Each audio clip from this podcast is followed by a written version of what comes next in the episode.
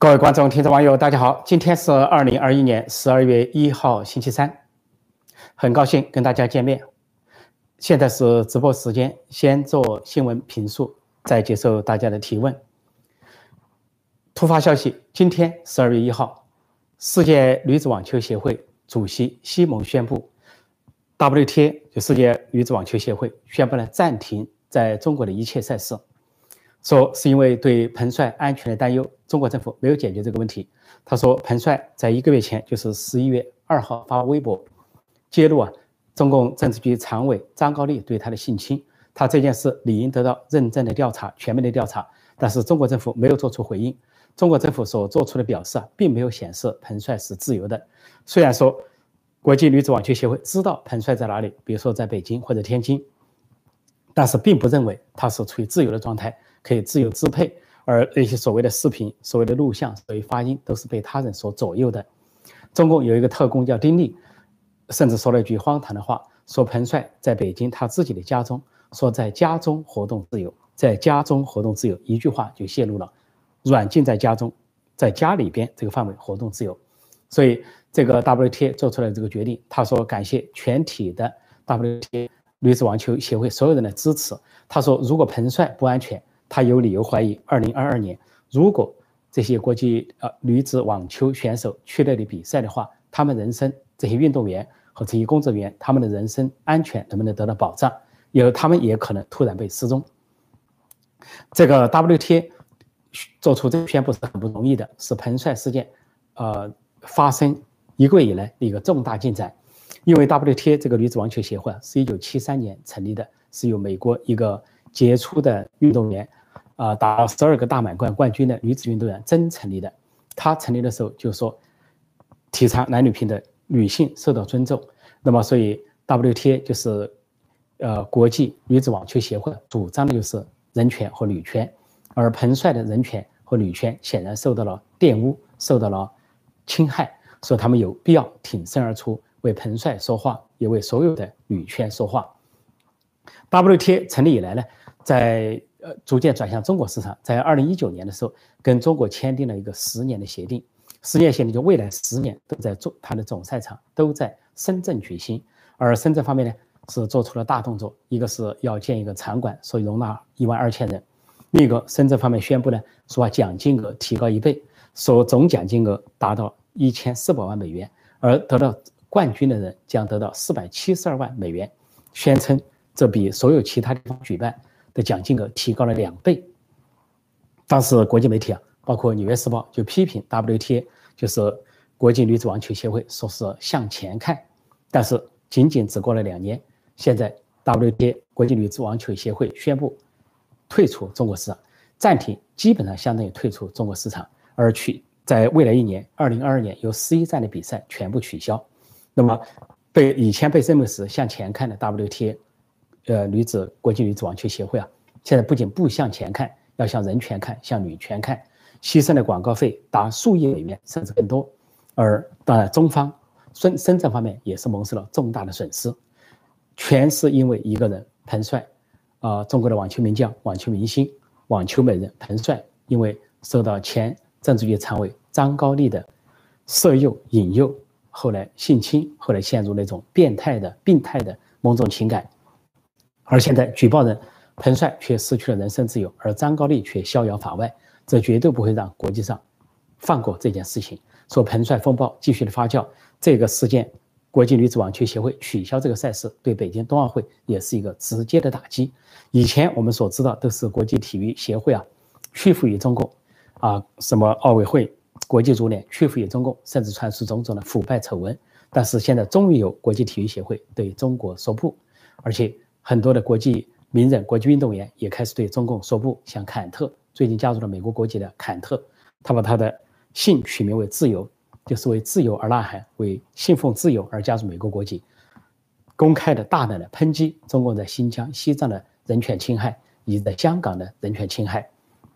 国际体育界的觉醒是国际社会觉醒的一部分，所以很显然，彭帅事件成了悬在中共，呃，中共冬奥会上的一。因为啊，达摩克利斯剑随时可以坠下来。这个冬奥会将办不办得成，办成怎么样，在多大程度上受到抵制？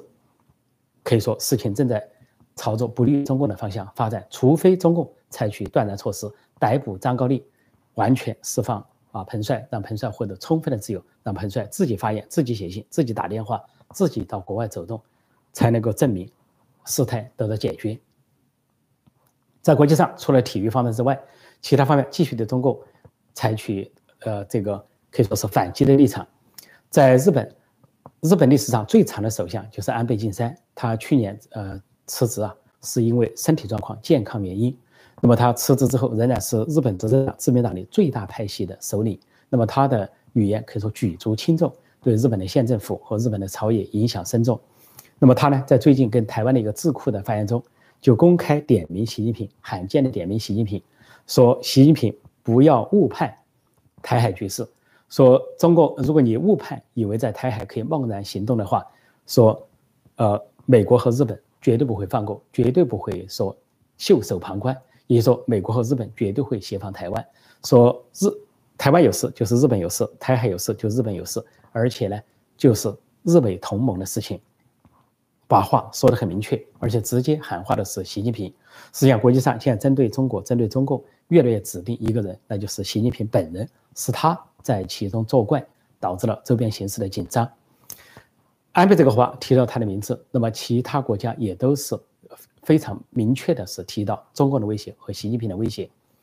英国军情六处呢发表报告说，英国面临四种威胁啊，中共的、俄罗斯的、伊朗的和国际恐怖主义的。但是中共现在是英国的最大威胁。英国也喊话中共说不要误判形势，说中共有可能因为误判。因为习近平的误判而引发战争，说习近平可能会低估美国的决心在台海冒进，那么低估了美国的决心，那么就低估了国际联盟的决心。因为像英国这些西方国家跟美国共进退，像澳大利亚就表示，说澳大利亚跟美国的军事同盟已经七十年，说如果台海有事的话，澳大利亚一定会跟美国共同行动。所以越来越多的国家是啊站在美国这边，站在台湾边，捍卫民主自由，而英国的军情六处啊。它是世世界四大情报机构之一，它负责英国的海外情报、间谍和反间谍。英国的军情六处呢，又称为英国的秘密情报处，是二战的时候大显身手。二战的时候对付纳粹德国，英国的情报六处发挥了巨大的作用，瓦解纳粹德国的后方。那么，呃，这个众所周知的这个电影系列《零零七》电影系列，就是以这个军情六处的一些故事为背景为起点。所以，这个英国军情六处的发言不简单。他们通过海外的这种情报的调查，啊，反间谍的活动，证明了现在共产中国是自由世界最大的威胁，而习近平对台海的威胁，尤其是首当其冲。不仅英国表态，其他国家纷纷的表态。法国的议会，法国原来是被认为一个绥靖主义的国家，在欧洲区中的国家，总是在美国和其他国家反击中共的时候，法国要和稀泥，是西方跟中共建交的第一个国家，也是中共六十大屠杀之后。第一个跟中共恢复关系的国家结束制裁，但是法国现在发生了巨变，法国的参议院和国民议会先后以绝对优势的票数通过决议，就是要力挺台湾加入国际组织，反击中共。而这个中共试图给法国施压，结果法国做出了更坚决的声明。法国的这个不仅参议院，而且国民议会都发表了这个坚决的声明和压倒的决议，这是历史上的首次。而有些法国参议员在表决的时候慷慨激昂的发言，说我就是台湾，我就是台湾。也说一个人权名言，就是就像说香港招待所，今夜我们都是香港人；台湾受到压力时候，今夜我们都是台湾人。这是一个人权的名言。说法国的参议员说，我就是台湾，表明了捍卫台湾的坚强的决心。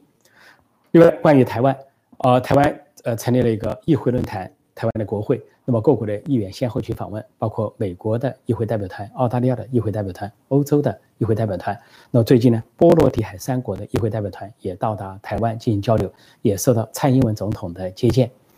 那这个立陶宛的立陶宛波罗的海爱沙尼亚是首先脱离苏联的那批独立国家。结果这议员在十几名议员在离开台湾之后，中共的《环球时报》。呃，主编胡锡进又出来跳这个当雕盘侠，又出来跳高。他说，立陶宛的这十几名议员是什么？呃，西方雇佣来的蹩脚的演员，大概这个意思。那么，立陶宛反唇相讥，立陶宛的外交部副外长就说，就正告这个胡锡进说你是中共的一个小丑，表演的小丑，还说中华人民共和国实际上是喜剧人民共和国，根本不是什么中华，是喜剧人民共和国，每天都有小丑在那里表演。立陶宛的国内测试显示啊，立陶宛为什么发生了变化？是二零一九年香港大抗争，也就是香港的反送中运动，教育了立陶宛人民。在立陶宛之前，中方都宣布啊，说中国跟立陶宛是十年的黄金关系。二零零九、二零一九是立陶宛说中国关系最好的时候。但是由于香港的大抗争，改变了立陶宛的朝野的看法。那个当时当立陶宛总理跟中国友好的人，现在成了议员，这次访问台湾也在列。他们都回忆啊当时的情景，说香港发生了大抗争，香港有二十一万的居民手牵手结成一个，呃连线，在香港呢用这个手机啊手牵手的结成一个人权的连线，呼吁香港的自由和人权。那么立陶宛就有人呼吁，因为立陶宛呢是在脱离苏联前夕啊，波罗的海三国也是手牵手组成百万人链，那么香港是学了波罗的海三国，那立陶宛反过来也是声援香港人，也是有很多的立陶宛人手牵手。声援香港人，但是中共驻立陶宛的大使馆却干预，派出当地的所谓的华人、所谓的中国人组成所谓的爱国侨领去冲击，去制造混乱啊，去搞五星红旗，甚至制造一些冲突、暴力的冲突。结果这件事震惊了立陶宛，立陶宛就发现，立陶宛的价值跟香港人民追求的、跟台湾人民坚守的一致，而跟中共的绝不一致。这次立陶宛的外交部副部长就非常有代表性的发言。他说：“我们以前以为人权跟贸易可以分开，它其实不能分开。他我们以前以为跟中共中国接近就能够发大财，但事实上相反，实际上跟中国进行贸易和经济的国家都贫穷了。再一个，他说我们曾经以为中国是一个和平的国家，虽然大，但和平可能对欧洲没有什么啊威胁。他实际上错了，他中国一直在胁迫欧洲国家，尤其东欧国家站在他的那边，就是反人权。”啊，反自由的专制立场上说，这就是一种威胁，所以最终呢，啊，立陶宛觉醒了。立陶宛是以前首先脱离苏联的国家，一九八九年开始啊，到九零年，那么现在是首先对中中共说不的欧洲国家，将带来很明显的这种啊连锁反应。波罗的海三国，所以现在很明显的就是，几乎每天我们都看到国际上在觉醒。另外就是，当中共在南海、在台海咄咄逼人的时候。五个国家三十四艘军舰云集南海，国际上的标题都说叫做“五国三十四艘军舰守护南海，守护亚太地区的和平”，就是指的是十一月十一号到三十号这一场十天的军演。那是因为中共对菲律宾的船只进行了水炮射击之后啊，这个所发生的啊各国的联合军演在菲律宾海，也就是南海的一部分。那么这个军演呢，展示了啊像美国的卡尔文森号航空母舰。日本的准航母出云号，这个演习不仅是有啊空中操演、海上协作，还有跨舰船的跨甲板的这个飞行训练，以及啊后勤补给的协防。而这些跨甲板的这些飞行、这些训练，中国根本都不具备这些能力。那么这个五个国家啊，美国、日本、澳大利亚加上德国和加拿大在这里举行，可以说明确的向中共发出了信息：中国如果敢在南海蠢动，敢在台海蠢动的话，是受到。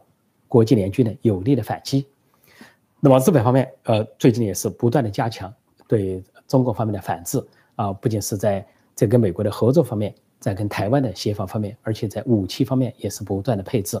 另外一方面呢，美国现在也承认在中跟中共承认展开军备竞赛，高超音速导弹方面的军备竞赛，因为中国呢以为在两个武器方面领先，一个是高超音速导弹领先美国，美国在急起直追，在这个领域呢展开这个。军备竞赛。另外，中国人认为它的电磁炮领先美国，但是中国的一位专家，军工专家却叛逃叛变，把这个中共电磁炮的技术交给了美国，说美方已经掌握了中共的中国的电磁炮技术。应该说，在绝大多数领域，美军仍然领先于中共。如果中共有所蠢动的话，不仅在道义上失败，在技术上、装备上全方位都会失败。不过，中国呢，似乎现在。这个习近平是他们选了一个生错了时代的人，一个习近平属于过去的文革时代的人，不仅人家说是叫做与时俱进，他是与时俱退。本来中国进入二十一世纪，人类进入二十世纪，中国应该朝着民主自由的方向发展，对香港、对台湾、对少数民族、对周边国家应该本着和平、尊重、啊友好相处这方向发展，但是反其道而行之，却走向了侵略、扩张、暴力、对内的镇压、对外的对内的对外的侵略。说国际上都用这种咄咄逼人、侵略行为、扩张来形容中共。中国最近啊还给啊南海地区国家，比如说印度尼西亚施压，悄悄发信啊马来西亚，叫他们不要在沿海了开采或者是勘探。似乎马来西亚家门口、印度尼西亚家门口都是中共的地盘。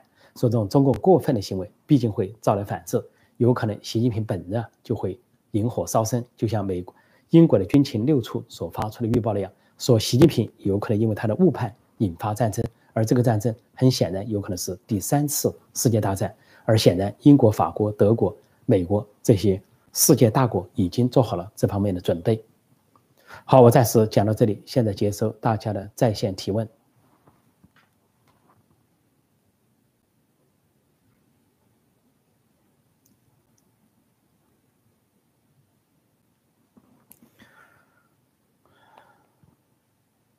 呃，首先感谢一位叫杰森蒂杰森蒂先生的赞助，谢谢，谢谢这位先生。我接着回答大家的提问，看看有什么相关的提问。这里有人说，在中国没有一个人是自由的，党让你干嘛你就干，就等着被消失。没错，这是一个巨大的监狱，巨大的牢笼，以封锁的互联网为标志，而在互联网的背后，还有人们精神上的牢笼。不是把权力关进笼子里，是把人民关进了笼子里。说，当世界对付中共的时候，也是在帮助中国人民获得解放。哦，这里有一个人，有一个叫爱国无罪的说破空啊，整天对彭美人念念不忘。当然，当然我对彭美人念念不忘，国际社会对彭美人也念念不忘，因为只有中共想让大家忘记这件事情，但是国际社会不会忘记，不会按照如中共所愿。就跟中国的外交部发言人赵立坚已经忍不住了。大声咆哮，说叫国际社会不要再炒作彭帅事件。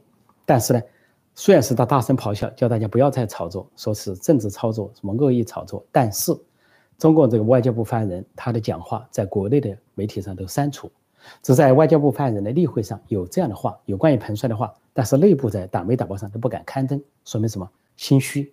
一方面让中国人民不知情，蒙蔽中国人民；另一方面是跳脚对国际社会的关注。所以要想人不人莫要想人不知啊，除非己莫为，或者要要想人不说，自己就不要做啊，怕人说就自己不要做。所以我觉得这位爱国无罪啊，应该是向中共喊话，说还裴美人自由，惩罚政治局常委张高丽，全面依法治国，从全面从严治党。所以这位朋友对我喊话的朋友，也希望呢对习近平喊话。我相信你有这样的勇气。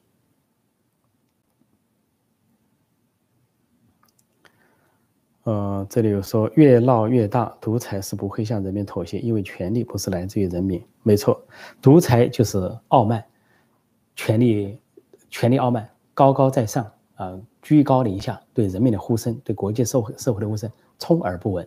这也就是啊，这个为什么世界大战会发生的原因。当希特勒傲慢不可一世的时候，当这个日本军国主义傲慢不可一世的时候，或者是苏联傲慢不可一世的时候，就引发了战争。局部的战争或者全面的战争，世界大战。所以现在，傲慢、权力傲慢的中共，权力傲慢的习近平，不仅对中国人民傲慢，也对世界人民傲慢。所以是中国人民的危险，也是世界人民的危险。这里有人说，西朝鲜一艘零九式核潜艇出事了。呃，这个有可能，西朝鲜指的是中国哈。谢谢这位呃。网友报告的消息，那我们去好好的考证一下，考证一下。嗯，这里说网球协会给世界做了一个榜样，看看其他人什么反应。这个国际女子网球协会的确做出了一个表率，因为国际奥委会继续的堕落。国际奥委会这个主席啊，什么巴赫，谎称跟。彭帅有三十分钟的视频通话，但是只发了个图片给国际社会，根本没有通话的内容，也没有彭帅的声音。到现在为止，中国发布了好几个关于彭帅的视频，但从来没有彭帅本人说话的声音，这已经就说明问题。为什么彭帅不让他说话？为什么彭帅的声音没被大家听到？就是怕丑闻被大家听到。也许彭帅就说了，彭帅说的客气点说，有这样的丑闻，但是呢，现在我是属于什么状况？或者说，就算说我希望不要炒作，希望这个事降温，不影响啊大家冬奥会或者世界的。但是我本人怎么怎么样？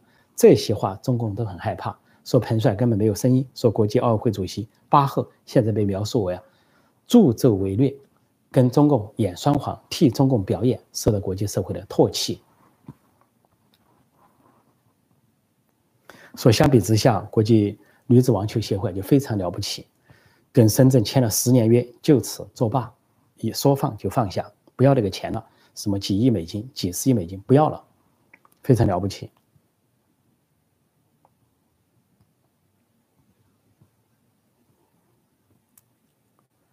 这里说破空喜欢彭美人，我们大家都喜欢彭美人，但这个彭美人可不是彭丽媛，这是彭帅啊，是控诉性侵的彭帅。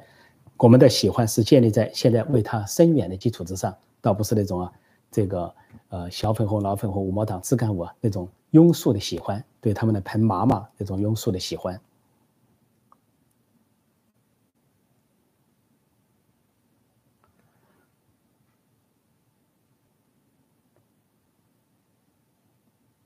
这里有人说，呃，破空先生说的好，就是念念不忘。对我们念念不忘，全世界都念念不忘。这个有个叫好好先生的说，张高丽的事情，中国目前最好的解决办法就是让彭帅转一圈走两步，所有的疑云立马烟消云散。不只是转一圈走两步，是要人家自由的说话、自由的通话、自由的写 email、自由的进出中国，让他自己开口，不要中共来代劳。一会儿是什么胡锡进代劳发言，一会儿是什么特务丁力代劳发言，一会儿是什么呃。海外大外宣机构 CGTN 环球电视网在代劳发言，所有这些代彭帅发言都是此地无银三百两，欲盖弥彰，说中共就笨拙到这个地步。你这明明不就是说彭帅不自由吗？彭帅不让说话吗？就是被中共所代理了吗？你还想说明什么呢？这是国家恐怖主义的展现，就是这个信号。这有人说海外民运让人失望，那就抱歉了，非常抱歉，向你沉痛道歉。那希望你加入海外民运，能够成为海外民运的主力军。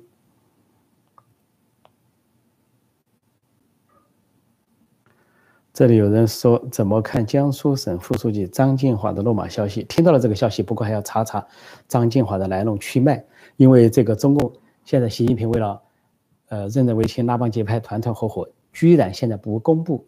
官员的履历最好让外面摸不着官员从何而来。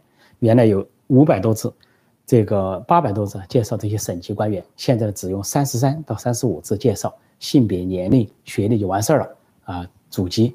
所以呢，要了解这些官员的来龙去脉，才知道这个政治是怎么回事。这里说海外民运人士在美国搞了六十公园，没错，在加州啊，在这个。呃，在呃，这不是在加州，在应该是内华达州，在拉斯维加斯附近啊，有一个沙漠的高速公路旁啊，有个六十公园，现在被这个互联网啊网上推荐为啊，呃，最值得去观赏的景点之一啊，据说是最近排第一位啊，是我们的名誉人士啊，这个陈维健先生带头搞的，他也是个雕塑家，说大家有空呢，出国旅游来到美国的人啊，国外的话呢，可以去这个。呃，六四自由雕塑公园去看看，看看那里的风景。那里还有巨大的雕塑啊，是这个呃新冠病毒跟习近平的脸像合在一起。这个有的曾经被中共特务所破坏，现在有重建。那么中共特务破坏呢，实际上对习近平并不利，因为把人家的习近平的头像、耳朵、眼睛到处给挖掉。这个破坏方式啊，实际上是一个不祥之兆。对习近平来说，不知道这些中共特务究竟是挺袭呢，还是反袭？或者就是借这个雕像发泄对习近平的仇恨，很难说。人家塑雕像的人还认认真真把习近平给竖起来，而这些中共特工呢，却认认真真去把，就是狙手砍脚、狙掉、解剖，把习近平来个大卸八块。所以这个我曾经做过一个节目，所以中共内部的斗争也许也延伸到这个中共的特工阶层。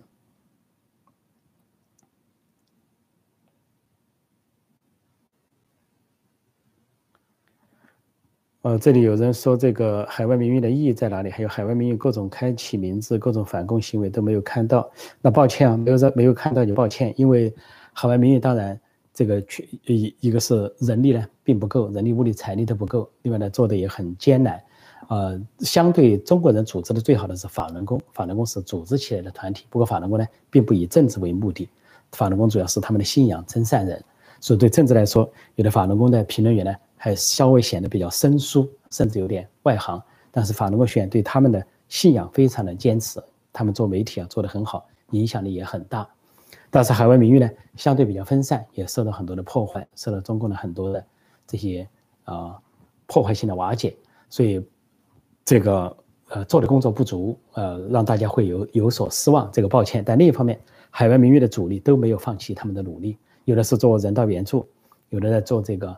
纪念六四的活动，有的在做啊著书立传啊，有的在做节目，有的在做这个运动，有的在声援国内的这些人权斗争。所以他们的工作呢，不一定都做在面上，很多工作呢，并不是大家能看得见的，因为看得见的很容易受中共破坏。所以呢，恐怕大家与其批评海外民运，不如给予中国海外民运更多的支持。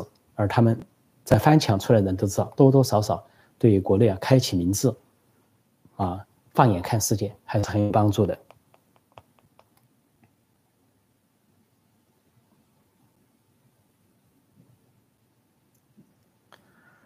这里有人说张高丽把彭帅当成彭丽媛来玩弄，这是张高丽不能明目张胆玩彭丽媛，就找一个同样姓彭的女人玩弄，意在含沙隐射玩弄彭丽媛。这个我不太清楚有没有这个，也许根据弗洛伊德心理学解剖一下。潜意识、性心理也许有，或者性幻想，啊，总是有些人把有些人当成性幻想的对象。呃，张高丽是不是有这样的性幻想？那我不得而知。这位网友的意见呢，供大家参考。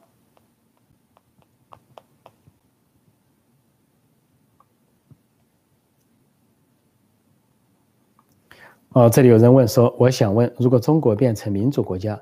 但是票选香港、台湾、新疆等地独立了，请问作为中国人应该高兴呢，还是不高兴呢？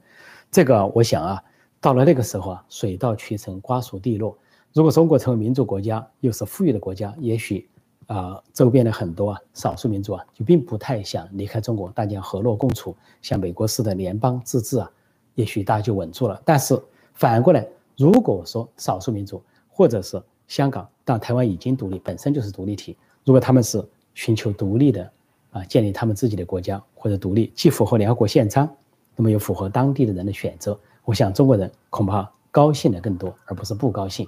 因为我们不能现在去预想未来，因为中国在全面民主、全面富裕的情况下，中国人想的是都是过好日子。好日子并不一定说一个大国才能过好日子，也不是一个小国才能过好日子。分和合，中国古人都有智慧说，分久必合，合久必分。有时候合起来可以过好日子，有时候分开反而能过好日子。如果中国在春秋战国时代延续下来，像欧洲那样的国家几十个，那恐怕能过上欧洲那样的好日子。因为欧洲国家就算有些国家堕落，或者有些国家共产，有些国家左倾，但是别的国家还还可以过好日子。还有一些中立国家不受战争的波及和威胁。所以呢，分和合不能去第一啊，就是过得好不好，关键是看人民的意愿。人民是否安居乐业？人民是否高高兴兴？我曾经碰到一个，我曾经有一次去英国啊，碰见一个前前南斯拉夫的一个前南斯拉夫，后来分成了六块，其中一个国家叫斯洛维尼亚。斯洛维尼亚的后来这个足球打得不错，那我就碰到几个斯洛维尼亚的青年，他们会说英文，结果我就问他们我说：现在斯洛维尼亚分裂分出来了啊，是一个小国，你们感觉怎么样？没想到他们异口同声的告诉我，非常自豪，非常骄傲，非常的。觉得了不起，我说为什么？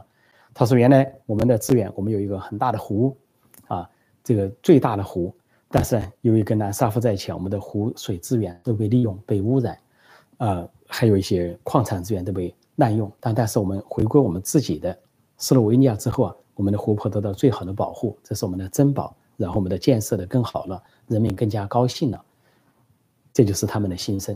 所以将来的中国，你要说是。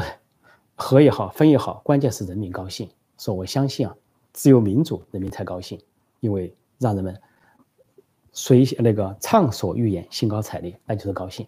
如果让人民不说话，万马齐喑，告诉你有一个统一的大国，对你来说你高兴得起来吗？那个统一，那个巨大，对你有什么意义吗？能够解决你的吃饭问题吗？还是说是房产？还是说是权利？还是说是上告有门？还是说你可以有选票？你可以竞选一个公职？都解决不了。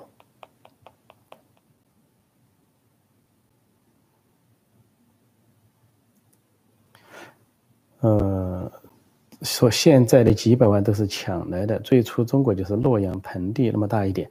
其实中国这个概念是一九一一年才有的，以前不叫中国。呃，在中从古至今呢，以汉人为主的长江和黄河流域啊，汉人为主的这么一块土地啊，这个土地相对比较大，是一个辽阔的一个面积。但是呢，在历史上每个朝代或大或小都不一样。唐朝、唐宋元明清，我们除了元和清是外来政权之外，唐宋明至少国土就大小不一样。后来的满清，满清因为吞并了不仅是中国，还有周边其他国家，还有蒙古。这个，所以清朝的版图啊是明朝的三倍，所以你要说是明朝就不是中国吗？或者明朝就不好吗？明朝生存了三百年，都很难下一个结论，很难说个是与否，很难说个正与错。所以呢，历史是变化的，关键是人民要过得好。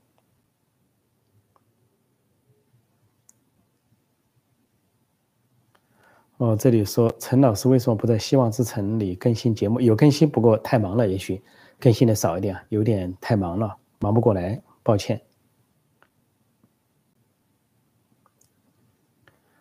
请问破空老师，美国的民运有多少有法轮功的背景？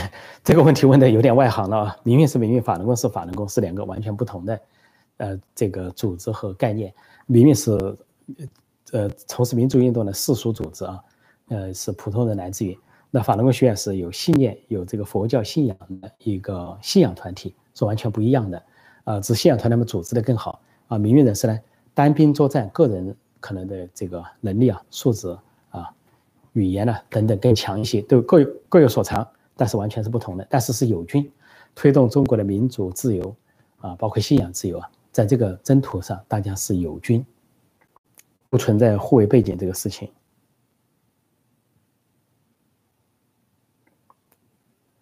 呃，这说键盘反攻吧，键盘反攻也不错啊，就是怕有的人连键盘反攻都做不到，那就太可悲了，那就只能是身为奴隶，而又以奴隶之身，这个沉沦于这个世界，就非常可惜可悲。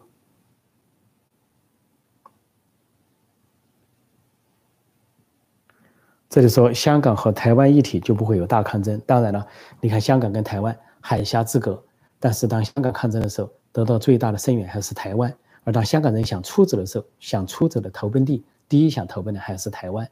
说毕竟是华人嘛，这个同文同种的，呃，血肉，所以台湾是华人的民主灯塔，是民主的象征，明灯。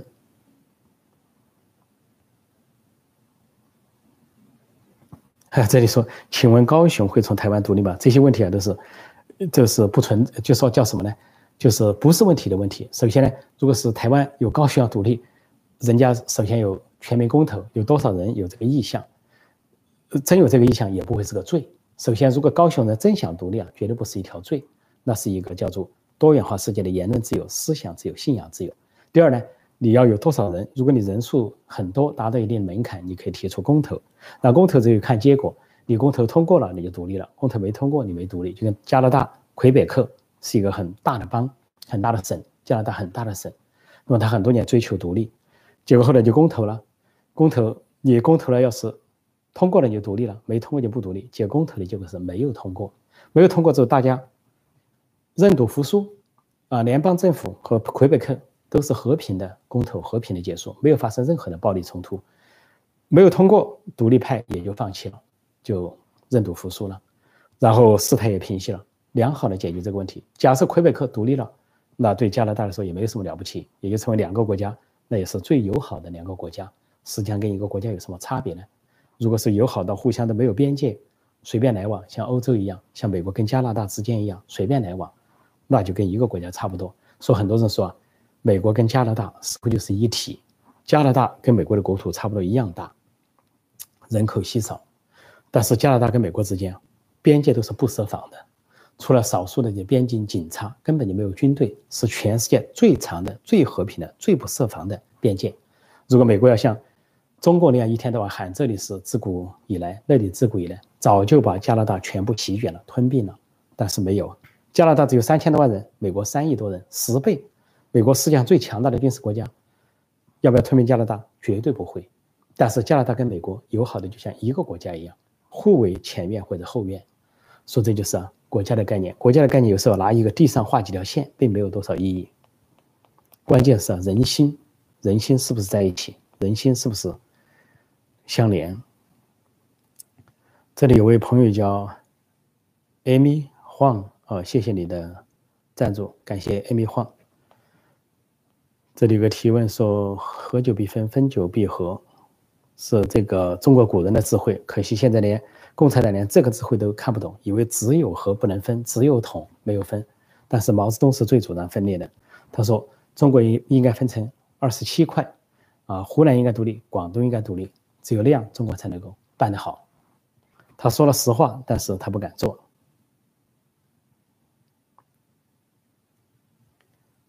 嗯。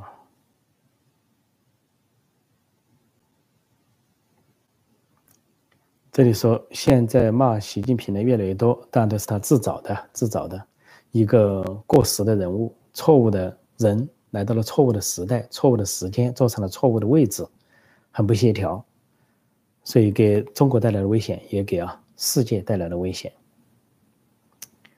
哦，这里有位人说，陈老师说下四川话，意思意思就是陈老师说一下四川话，要得，可以，没问题。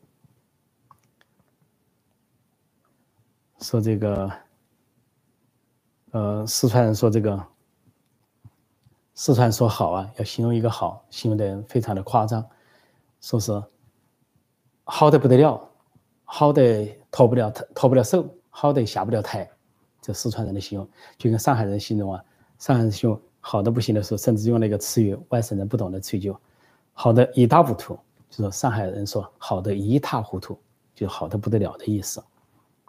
说各地的方言都有各地的特征，我再看看有什么相关问题啊？呃，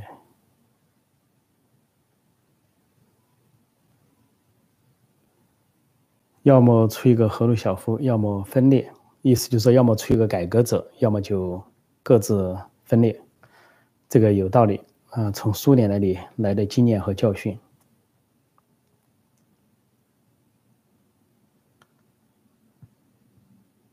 这里说中国就是因为太大了，什么东西都一刀切。的确，要中国像欧洲那样的国家的话呢，有的地方遭殃，北京去遭殃，可能广东还过好日子。但是现在北京遭殃，也拖到广东过坏日子。如果北京独裁，广东也受到独裁，说这是非常的不幸。大一统啊，是有人说大一统啊要放弃是毒害的思想。我在写到这个书啊，全世界都不了解中国人。或者说是不受欢迎的中国人的时候啊，就专门讲了中国人的大一统思想。中国人呢有大一统思想，但是中国人的实际生活中一盘散沙，所以这是一个非常的矛盾。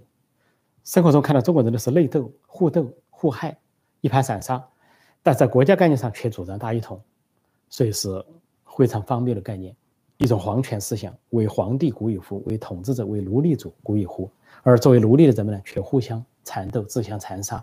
以内战、内乱为乐，说中国人走到哪里啊，都是内斗，但是外表还号称统一、团结、大一统。说这这个矛盾怎么解决？这是国民性的劣根性。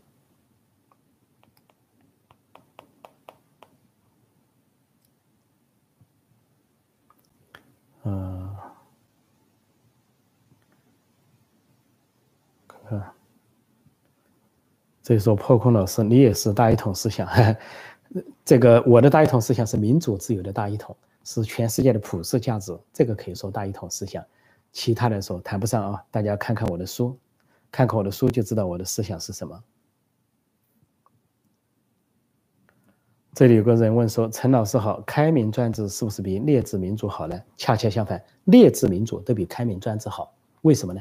因为专制呢意味着偶然性，民主意味着必然性，这什么意思？就专制呢，你偶然的把希望寄托统治者，你碰到一个好皇帝，你运气好，你说哎这几年日子过得好，文景之治，汉文帝、汉景帝啊，与民让利，不收租赋啊，让老百姓安静的过日子，不受骚扰。但是呢，你运气差，你碰到个坏皇帝，什么汉灵帝、汉桓帝啊，昏征暴敛，又是这个呃淫乱宫廷，又是宦官当政，最后呢，老百姓受苦，天下大乱。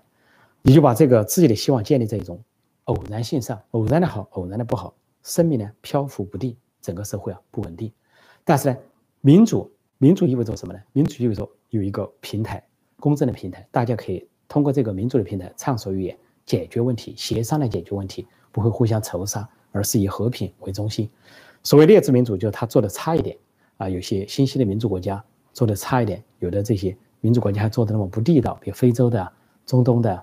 或者北非的，但是呢，它也比专制要好，因为至少人民本身它有保障，而统治者未见得有保障。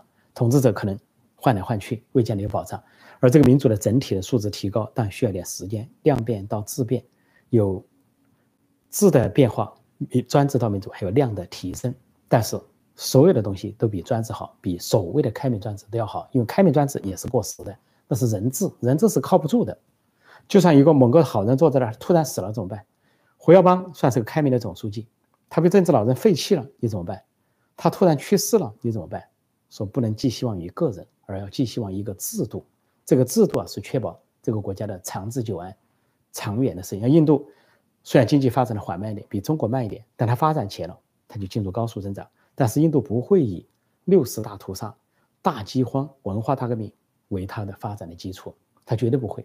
它宁愿慢一点，啊，宁愿好一点，大家协商，民主协商，教派林立，互相尊重，他都啊通过政治民主化，然后发展到这个经济的这个发达这条道路啊，是真正的利国利民。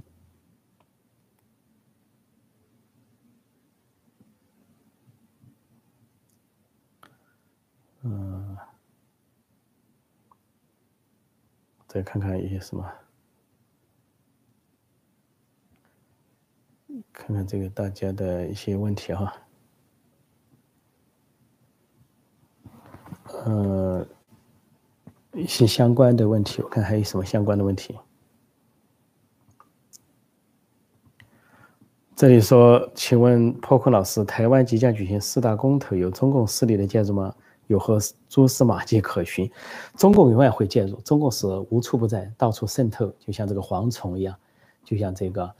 这个这个这个老鼠蟑螂一样到处渗透，所以它渗透到香港也好，渗透到台湾也好，毫不奇怪。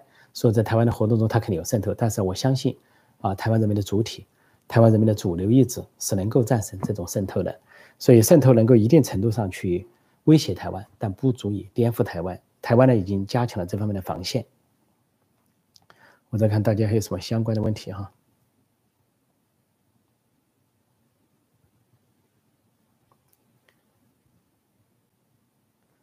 这里说长津湖被马来西亚禁了，说宣扬邪恶的共产主义被禁了。小粉红请问，这个长津湖啊，曾经还中国还想把长津湖搞到韩国去上映，这个韩国开始啊蒙在鼓里，因为韩国是个民主国家，还不知道，以为是反映韩战呢，也准备同意了。结果后来韩国民众啊群起抗议，知道这个长津湖啊不仅是很虚假，搞历史虚无主义，而且构成对啊朝鲜民族的羞辱，对韩国的羞辱，所以后来。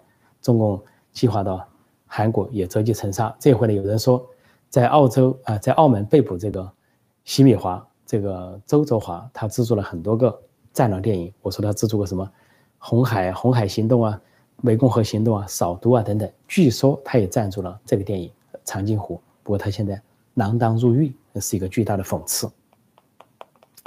爱党的结果也就是坐牢。说这对啊，很多小粉红、老粉红啊。自自干五毛党都是一个启发，但是我五毛党说不需要启发我，五毛党很多人就在监狱中，为了这个，呃，这个减刑立功挣工分，在电脑前啊，破旧的电脑前发帖，去攻击这个民主人士，攻击自由世界，所以可能说不需要，不怕坐牢，已经在坐牢。我再看有什么相关问题啊？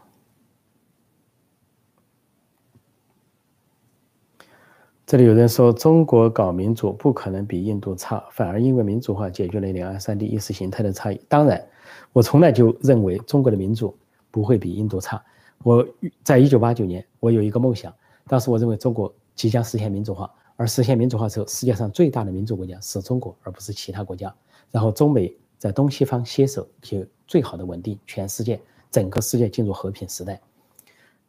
因为中国有最多的人口，而美国有最啊，先进的武器和军力，那么联手维护世界和平完全没问题。结果没想到，很多年之后，动不动我就看到国际媒体报道，印度是最大的民主国家，人口最多的民主国家。每次印度一投票，全国有序排队投票，那种壮观啊，那种啊，那种庄严的民主的盛典呢，让我非常的感动。不过我就非常觉得遗憾，我说本来应该是中国，本来一九八九年如果成功的话，应该是中国。成为全世界报道的重点，说这是最大的民主国家，全国人民看排队有序投票选举自己的政府、自己的议会啊、自己的各级的领导人。但是非常遗憾的是，作为中国人，倍感羞辱、倍感耻辱，就至今深陷一党专政的牢狱之中、牢笼之中。所以我还是坚信，中国要实现民主化，做的绝对不会比印度差。但是问题是，人家现在已经有民主，是。多和少的问题，中国现在是没民主，是有和无的问题，是无是零，零民主。所以在这个时候要谈跟印度的比较，似乎已经失去了参照物或者可比性。好，时间关系啊，我今天就谈到这里，谢谢大家光临，谢谢大家收看收听，再见。